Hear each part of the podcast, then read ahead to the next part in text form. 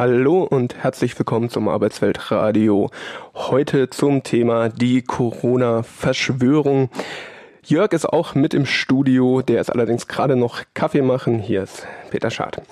Und die Corona-Verschwörung, was ist damit gemeint? Es gibt einiges an verschiedenen Theorien, wo die Corona wirklich herkommt. Damit wollen wir uns heute beschäftigen. Und gleich zu Beginn wollen wir uns ein bisschen abgrenzen von gängigen Arten, mit diesem Thema umzugehen oder von dem, was ich behaupte, dass gängige Arten sind, damit umzugehen. Deswegen will ich als allererstes voranstellen, ja, es gibt Verschwörungen. Historisch ist das verbirgt. Seit 2000 Jahren gibt es Verschwörungen. Eine besonders berühmte ist jetzt etwas über 100 Jahre alt. Der damalige Verschwörer hatte gestern Geburtstag. 150 Jahre alt wäre er geworden. Alles Gute zum Geburtstag Wladimir Ilyich Lenin. Und die Verschwörung, um die es geht, ist die russische Revolution. Das ist eine Verschwörung auf ganz vielen Ebenen. Einerseits haben sich die Bolschewiki im Land natürlich clandestin, das heißt verschwörerisch organisiert. Es ist immer schlecht, sich als Revolutionär dem Zaren gleich zu erkennen zu geben.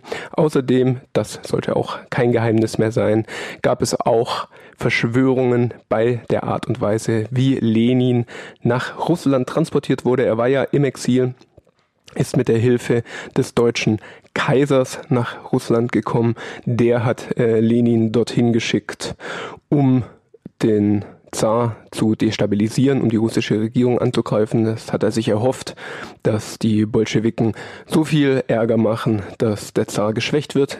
Das hat ja auch funktioniert, vermutlich etwas besser, als der deutsche Kaiser sich das gewünscht hätte. Und in diesem Sinne hören wir jetzt mal das Jalawa-Lied. Da muss man leider übrigens historisch sagen, das ist völlig inkorrekt. Diesen Jalawa hat es nie gegeben. Trotzdem eine nette Geschichte. Außerdem bei Verschwörungstheorien gehört ja etwas Fantasie, wie wir sehen werden, immer mit dazu.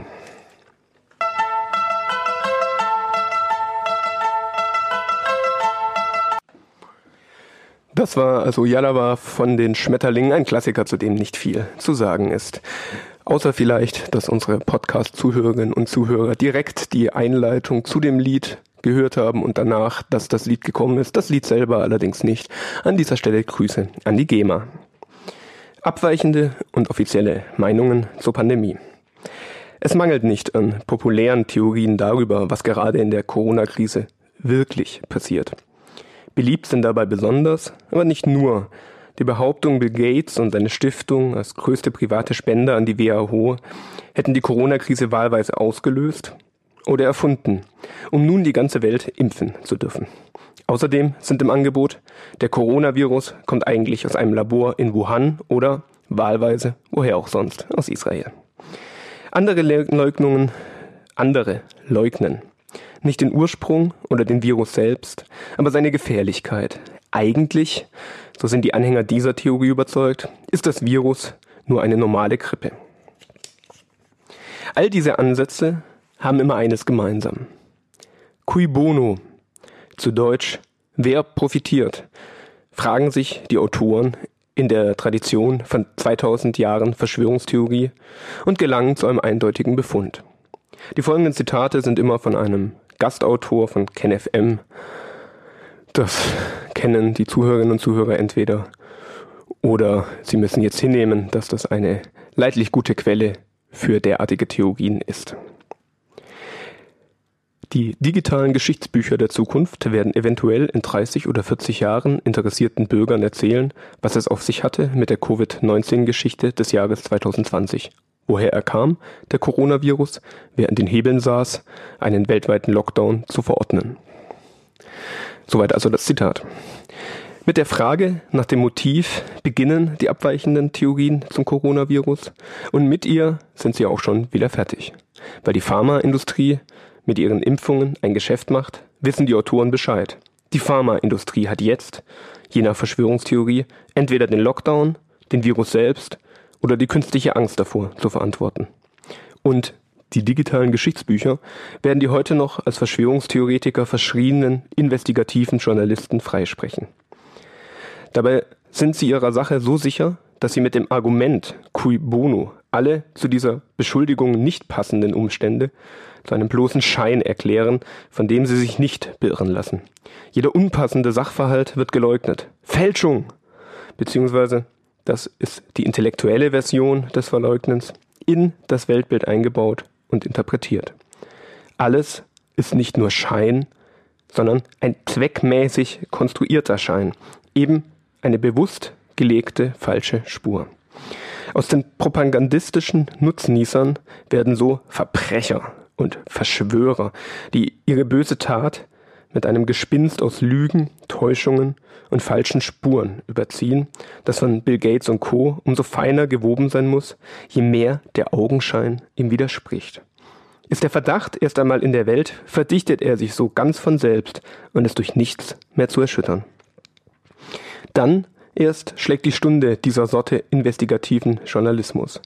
Die feststehende Behauptung sucht ihre Belege und findet sie auch prompt. Die Autoren bestehen ja ausdrücklich darauf, dass wegen der Verschwörung niemand wissen kann, was da wirklich passiert. Ihre ganzen Beweis kann sie sich damit bescheiden, Zweifel an der offiziellen Version zu sehen. Akten, Presseberichte, Videos, Interviews mit Virologen und so weiter werden auf Ungereimtheiten befragt und jede Unstimmigkeit gebiert neue, offene Fragen. Und das Auswerfen von so viel offenen Fragen beweist schon zu Genüge, dass man sie zu Recht aufgeworfen hat und an der Sache etwas oberfaul sein muss. Die Corona-Verschwörung. Das kann zwar nur die überzeugen, die schon überzeugt sind, ist aber auch umgekehrt nicht widerlegbar, zumal die Stichhaltigkeit jedes einzelnen Beleges, die Häufung von Ungereimtheiten macht misstrauisch, nicht weiter wichtig ist. Auch die Urheber der Verschwörungstheorien können sich das Unvorstellbare, die Inszenierung einer ganzen Pandemie oder ihre künstliche Erzeugung nicht wegen einer Häufung von Ungereimtheiten, sondern eben deshalb so gut vorstellen, weil sie die Konsequenzen nicht billigen, zu denen sich die Regierungen auf der ganzen Welt nach dem Entstehen des Virus und seiner Ausbreitung berechtigt sehen. Hier ein Zitat aus dem gleichen Artikel des Gastautors von KenFM. Bundespräsident Frank-Walter Steinmeier formulierte in seiner Fernsehansprache zu Ostern Orwellsche Worthülsen, Zitat, wie es jetzt weitergeht, wann und wie die Einschränkungen gelockert werden können, darüber entscheiden nicht allein Politiker und Experten, sondern wir alle haben das in der Hand, durch unsere Geduld und unsere Disziplin, gerade jetzt, wenn es uns am schwersten fällt. Das Orwellsche Wir muss mehr Respekt einflößen, ja Angst und Sorgen bereiten, denn die Jahre zuvor. Jedes aktuelle Wir aus dem Munde eines Politikers oder Wissenschaftlers sollte Körperspannung und unbedingte Konzentration hervorrufen. Wir wollen keine ängstliche, keine misstrauische Gesellschaft werden, sondern wir können eine Gesellschaft sein mit mehr Vertrauen, mit mehr Rücksicht und mehr Zuversicht. Ja, wir sind verwundbar. Wir können und wir werden auch in dieser Lage wachsen. Wir, wir, wir, spüren Sie, wie Ihr Nacken versteift, der schlimmste Satz der Rede, der Wahrheit und zugleich Lüge darstellt zum Schluss. Es klingt eher wie eine Drohung. Zitat, die Welt danach wird eine andere sein. Nein, sie ist jetzt schon eine andere. Vor der, die noch kommt, erdacht, geplant, erforscht, finanziert und auch nicht unwesentlich durch einen Menschen wie Bill Gates. Sollten, nein, müssen wir uns wehren. Mit allen zivilen Mitteln, die uns zur Verfügung stehen. Sollte das nicht reichen, warten wir es ab. Das also war das längere Zitat von dem Gastautor von KenFM. An den neuen innen- wie außenpolitischen Maßnahmen, der Aussetzung der normalen bürgerlichen Freizügigkeit, dem Herunterfahren des normalen Gemeinwesens erkennt KenFM hier den Bruch mit der etablierten bürgerlichen Gesellschaft und ihren Freiheiten. Von der Freiheit einkaufen zu dürfen über das Demonstrationsrecht bis hin zur Freiheit, sein Geld in Kneipen auf den Kopf hauen zu dürfen. Wo diese jetzt für eine gewisse Zeit außer Kraft gesetzt sind, erscheinen sie diesem Kritiker gleich ganz unkritisch als Hort des Friedens und der Glückseligkeit. Einerseits sieht KenFM hier nichts als Verbrecher und Verschwörer am Werke. Bill Gates vergeht sich mit seinen Milliarden an der guten Bevölkerung und die Bundesregierung macht gleich mit. Zu dieser Seite hin verurteilt der investigative Journalist hier und lässt kein gutes Haar an den Begründungen der Maßnahmen des Shutdowns. Er macht sich also die Theoretiker der Schule KenFM und Co.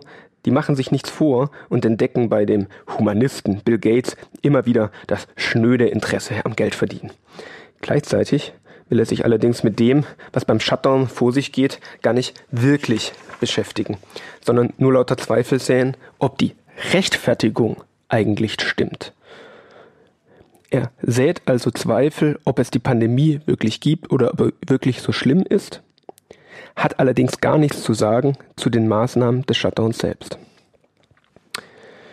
Die Vernunft, die der Staat für seine Gewalt und seine Maßnahmen in Anspruch nimmt, zu der wäre allerdings einiges zu sagen. Denn mit dieser Gewalt setzt er etwas ins Werk, das eines jedenfalls nicht ist. Die Allgemeinheit des allgemeinmenschlichen Interesses, gesund zu bleiben oder wieder zu werden. Sein erklärtes Ziel ist die Volksgesundheit. Welche Bewandtnis es damit hat, welche eigentümliche Ratio diesem Zweck eigen ist, das geht aus dem Verhältnis hervor, in das der Staat ihn stellt. Mit den gesundheitspolitischen Maßnahmen, die er für notwendig hält, schränkt er ganz empfindlich ein, wovon seine Gesellschaft und er selbst lebt. Den Prozess des allgemeinen Geldverdienens. Das kennen wir alle, die Läden sind gerade zu, zumindest große Teile davon. Und viele Leute arbeiten vom Homeoffice aus, viele Sachen sind auch zu.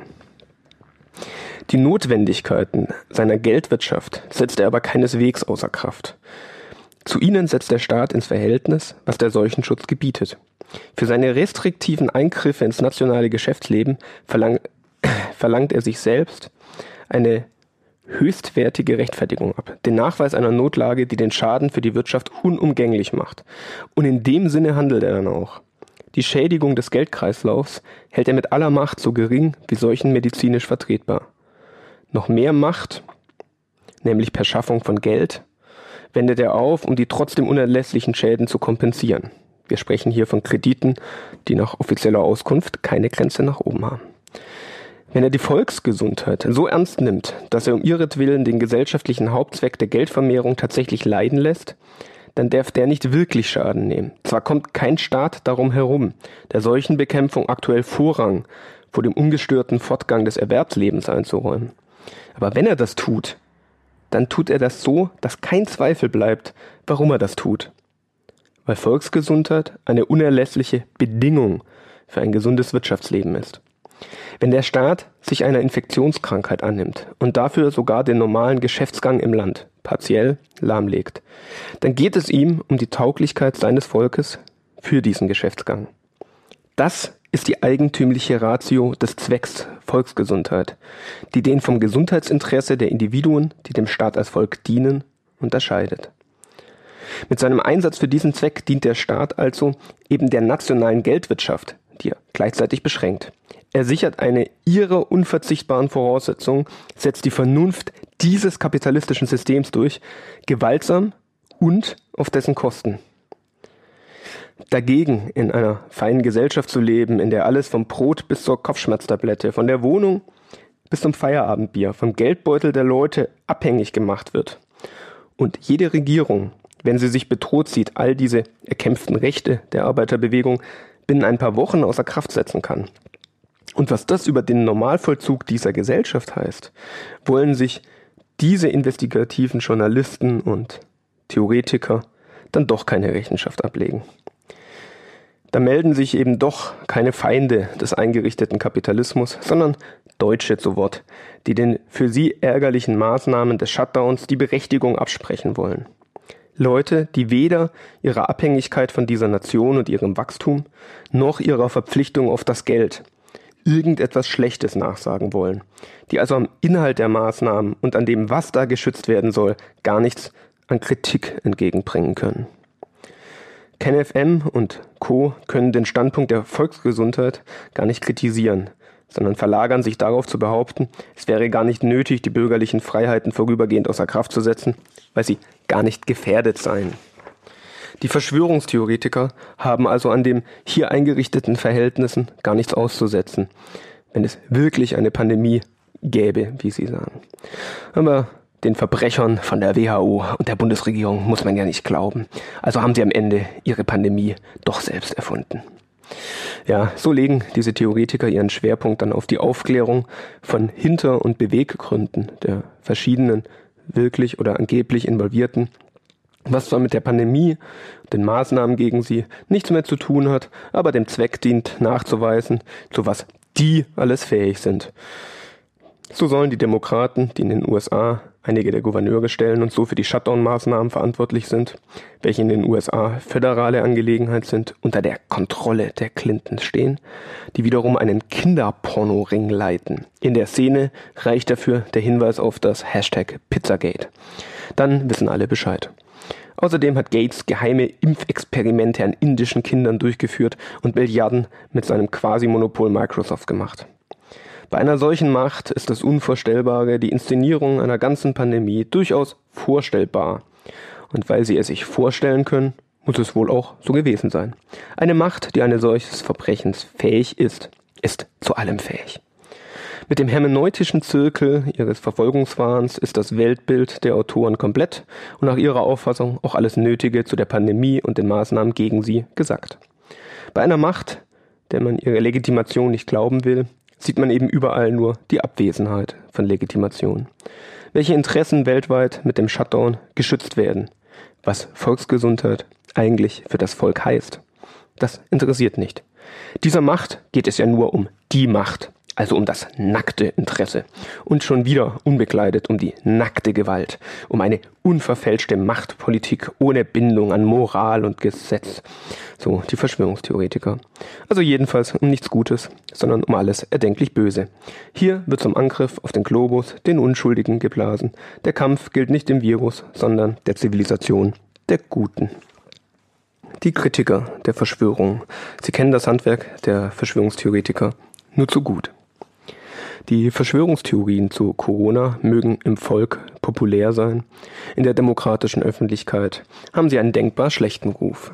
Von der Tagesschau, die meldet Verschwörungsmythen, die Legende vom Corona-Schwindel, bis zur Süddeutschen Corona-Falschmeldung, die 5G-Verschwörung, fühlt sich die seriöse Presse offensichtlich herausgefordert, eine Gegenöffentlichkeit zu bilden und mit den Verschwörungstheorien aufzuräumen.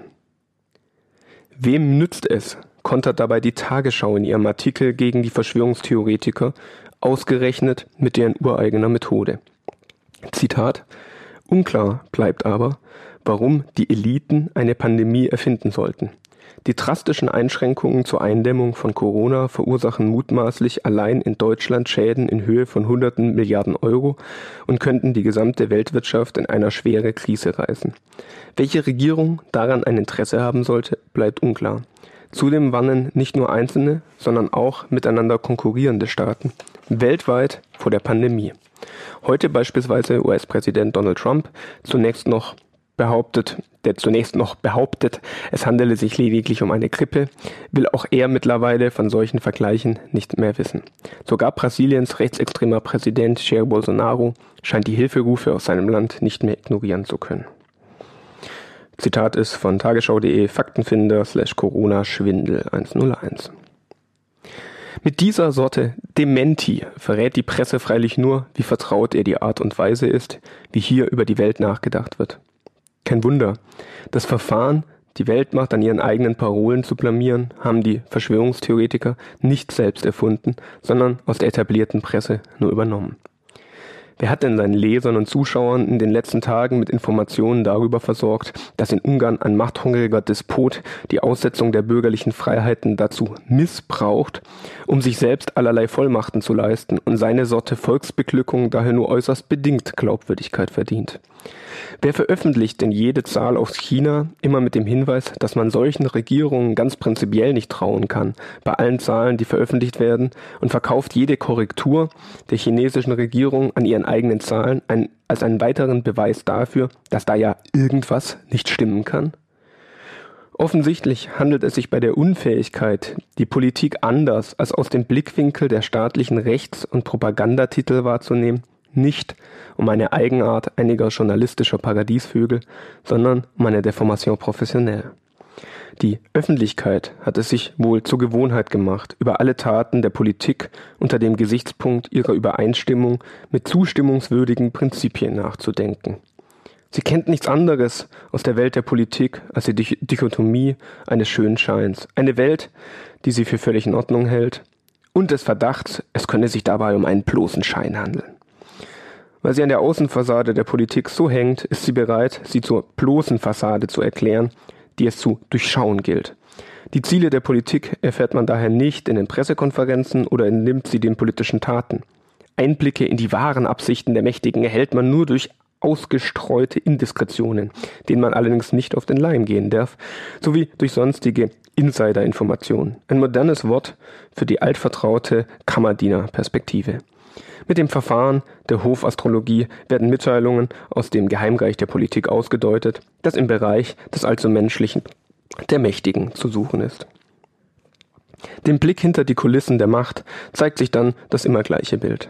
Hinter der Fassade treu sorgender Verantwortung für das Gemeinwesen tummeln sich Parteigezänk, Gerangel um Posten und Positionen, Vetternwirtschaft und wie die sonstigen Pseudonyme für das Fehlen von Verantwortung heißen mögen. Eine kritische Öffentlichkeit scheut nicht davor zurück, das gesamte politische Programm einer Klassengesellschaft zur bloßen Täuschung zu erklären. Die Erfüllung dieser ehrenwerten Tagesordnung werde nur fingiert, während es den Politikern in Wahrheit bloß, als ob das ein Gegensatz wäre, um den eigenen Machterhalt gehe. Man glaubt allen Ernstes, es sei den Politikern wichtiger, Sympathie zu gewinnen, um den Machterwerb für sich zu entscheiden, als die errungene Macht auszuüben. Und nichts ist im demokratischen Sachverstand so selbstverständlich wie in dem Werben um die Wählergunst, die systemimmanente Erscheinungsform niedriger Beweggründe zu sehen. In dem Bedürfnis, sich da nichts vorzumachen zu lassen, lesen die gebildeten Stände Seiten wie die Tagesschau und die Süddeutsche, welche sich allesamt die Verwechslung von Gründen mit Hintergründen, von Kritik mit Entlarvung zum Markenzeichen gemacht haben und die tagtäglich ihre Leserschaft damit unterhält, wie leicht man doch all die plumpen Ablenkungsmanöver aus dem Land der Lügen zu durchschauen vermag, die sich eine Politikerklicke in dem vergeblichen Bemühen ausgedacht hat, eine hochkarätige Redaktion hinters Licht zu führen.